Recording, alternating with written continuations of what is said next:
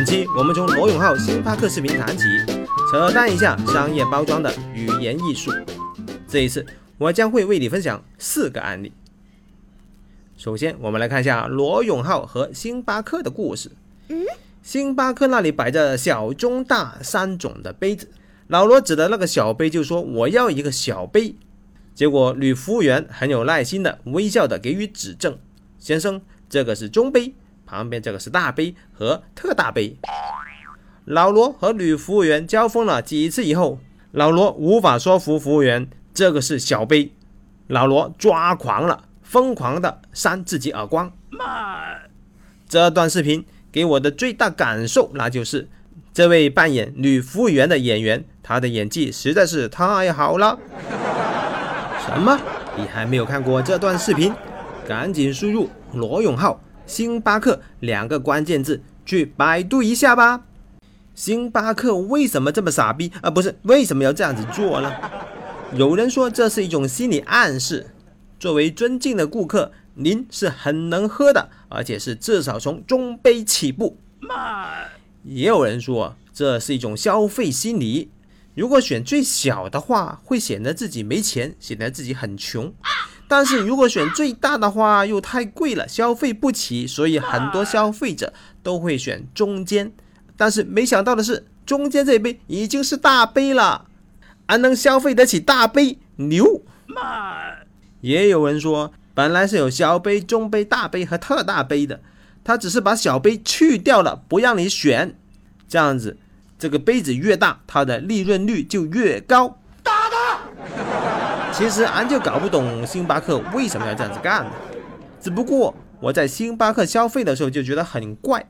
我指着中间的那个杯子说：“那我就要中杯吧。”然后那位服务员就会带着微笑，很有耐心的跟我解释：“先生。”您这杯是大杯，旁边的才是中杯和特大杯。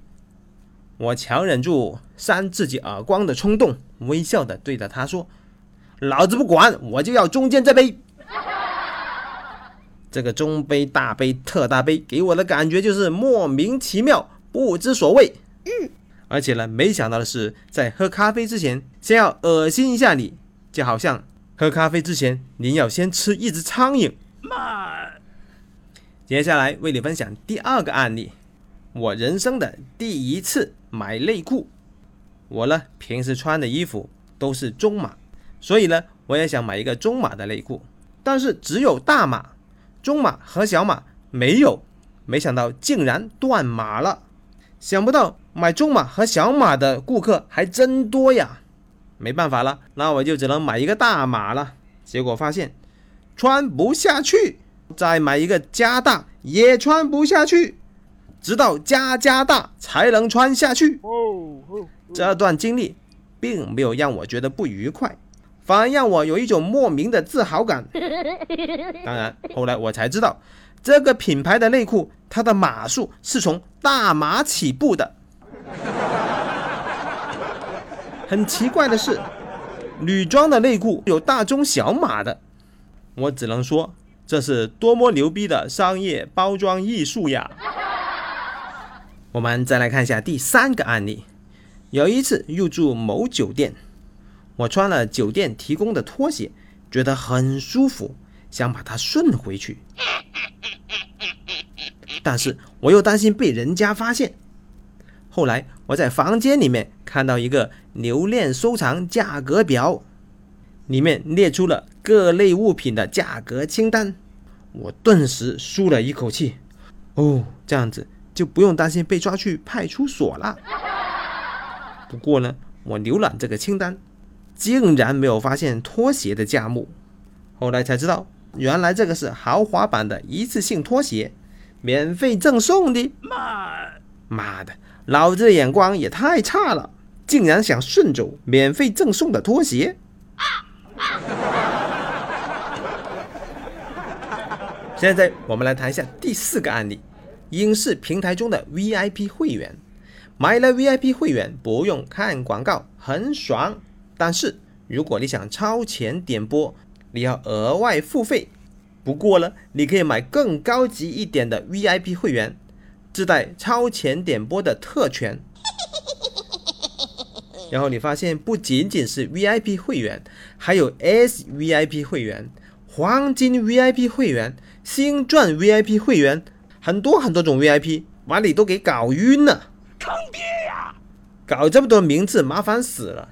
你不如这样子命名：VIP 会员由低级到高级，分别这样子命名：VIP、VVIP 两个 V 啊，VVVIP 三个 V。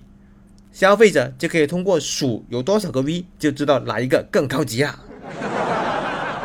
当然，也有人说不用搞得这么麻烦，人家是自带量化指标的。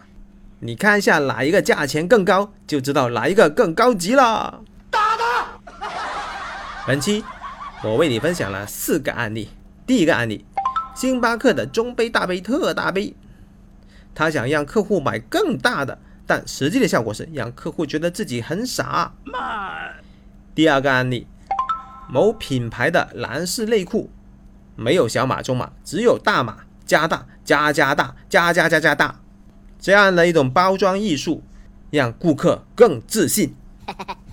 第三个案例，某酒店的留恋收藏价物表，让客人安心舒心。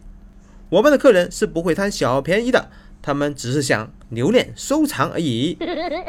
第四个案例，影视平台的 V V V V V I P 会员，其目的就像顾客消费更多钱，然后你吐槽归吐槽，只要遇到好看的影视作品，你还是会乖乖掏钱的。打他！